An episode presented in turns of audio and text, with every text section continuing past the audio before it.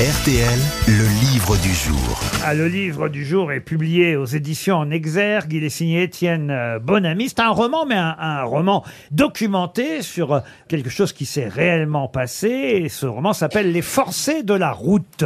Alors évidemment, ça vous fait euh, sûrement penser aux forçats de la route, qui est une, expression euh, qu'on doit à Albert Londres, journaliste qui avait couvert le Tour de France euh, 1924, si ma mémoire est bonne.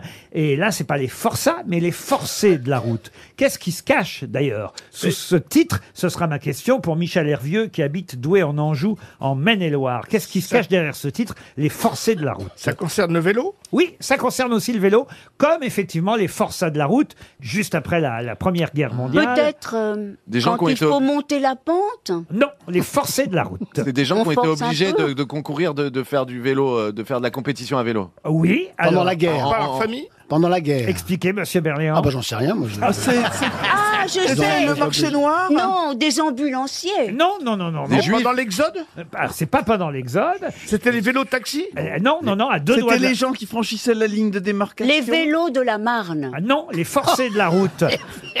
les vélos de la Marne. Les vélos de la Marne Ah oui, immatriculé 51. ouais, ouais. Qu'est-ce On les a forcés à faire un tour de France. Bonne réponse Ah, voilà. de Roselyne Bachelot.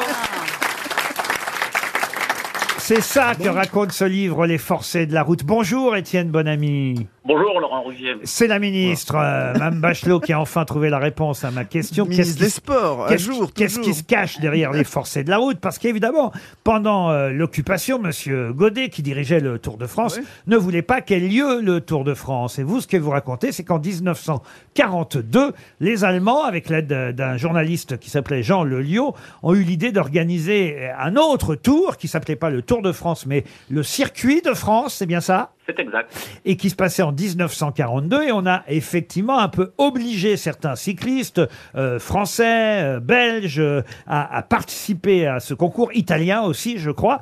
Euh, il y avait ces trois nations représentées. On les a forcés à faire on va dire une parodie de Tour de France qui s'est appelée le Circuit de France. Il n'y aura qu'une seule édition et c'est ça que vous racontez dans les forçats de la route, n'est-ce pas? Les forcés, pardon, de la route. Ce qui s'est passé, c'est qu'en effet, le, le journal Loto et Jacques Godet n'ont pas voulu, en 41, à la demande des Allemands, de euh, reprendre le Tour de France, parce que l'occupant souhaitait vraiment mettre en avant le, cyclisme. Et en 42, euh, l'occupant allemand a réussi à convaincre la France socialiste, qui était un quotidien collaborationniste, à organiser ce Tour de France, qui ne pouvait pas porter le nom de Tour de France, mais qui a été organisé de façon incroyable puisqu'il s'est déroulé sur une semaine, fin septembre, début octobre, avec très peu de moyens, on imagine, euh, et on n'a pas obligé les coureurs, mais on n'a pas laissé le choix aux équipes euh, de vélo. Ils On leur a fait comprendre qu'ils pourraient avoir des Voilà. ennuis s'ils n'acceptaient pas. alors il y a eu un coureur exactement qui s'appelle Émile Idé, que j'ai rencontré. C'est en le rencontrant que j'ai eu l'idée de ce roman basé sur des faits réels pour euh, le récit. Il est toujours en vie. Je l'ai vu la semaine dernière.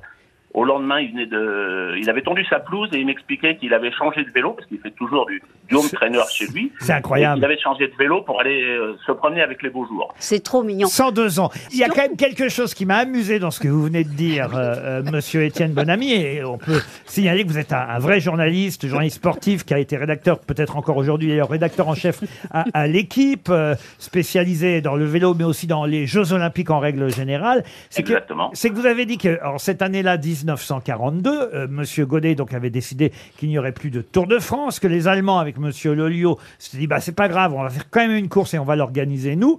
Mais, et vous avez dit, mais ils pouvaient pas l'appeler Tour de France.